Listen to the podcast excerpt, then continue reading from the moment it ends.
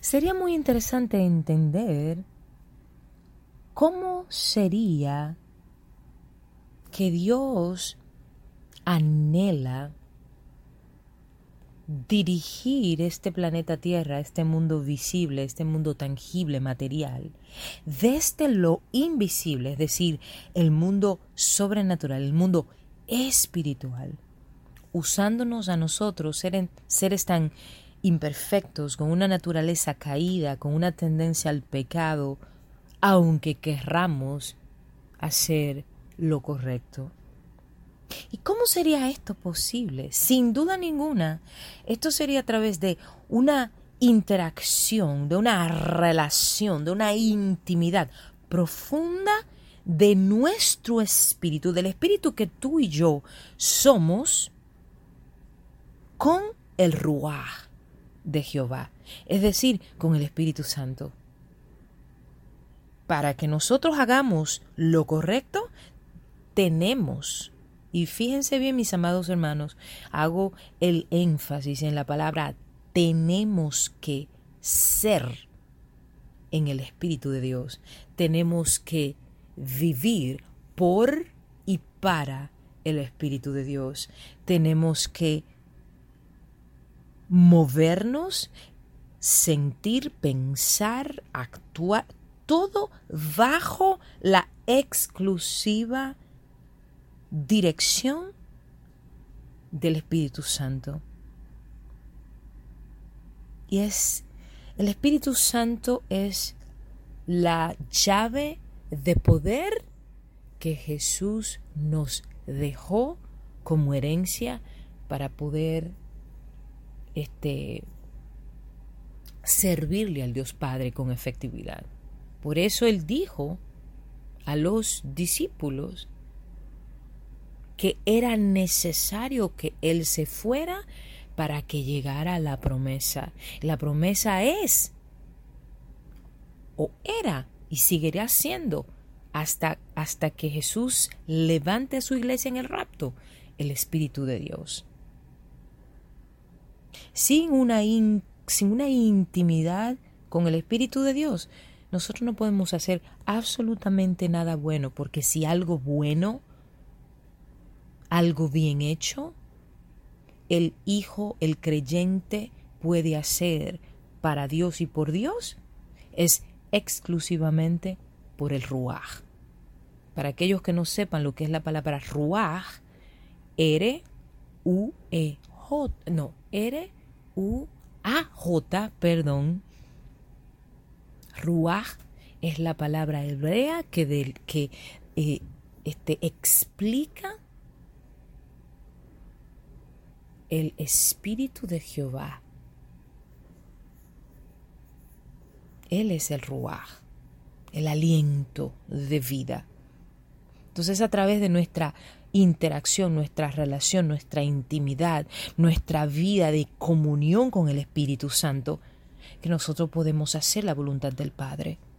Sin el Espíritu, nosotros no podemos hacer nada como hijos de Jesús, como hijos del Padre, como cristianos, como cristianos entre comillas, porque es la etiqueta que el mundo nos ha puesto, como creyentes, como hijos del reino. Es la única manera que podemos discernir lo invisible para traerlo a lo visible. Esa en realidad era la esencia del plan del Padre.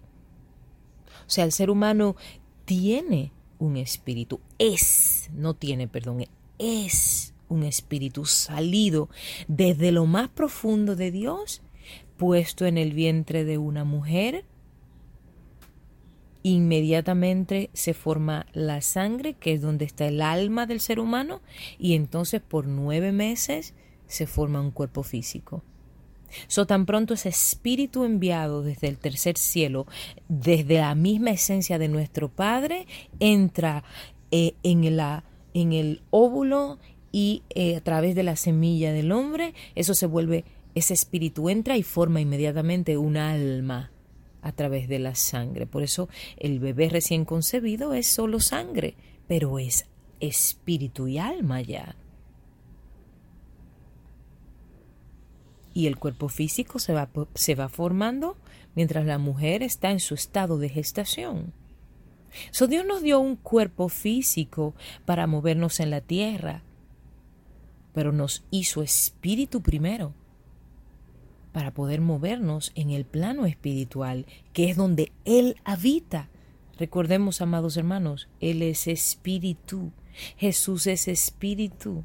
El Espíritu Santo es espíritu. Y si nos vamos al reino de las tinieblas, Satanás y sus demonios, principados, gobernadores, huestes, son todo espíritu.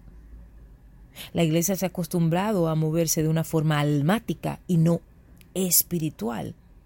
Y el espíritu de Babilonia, que explicábamos en el servicio de ayer, se ha encargado de hacerle pensar a los hermanitos más tibios, más inmaduros, con menos carácter dentro de las congregaciones, que ciertas cosas almáticas y ciertas manifestaciones de, nuestros, de nuestras emociones que no han sido sometidas al Espíritu de Dios, son manifestaciones del Espíritu Santo cuando en realidad no lo son. No estoy diciendo que todo, estoy diciendo que muchas de las cosas que se hacen en las congregaciones no vienen del Espíritu, vienen de nuestro corazón y de nuestra carne. Y en esto me incluyo porque soy parte de la iglesia de Jesús.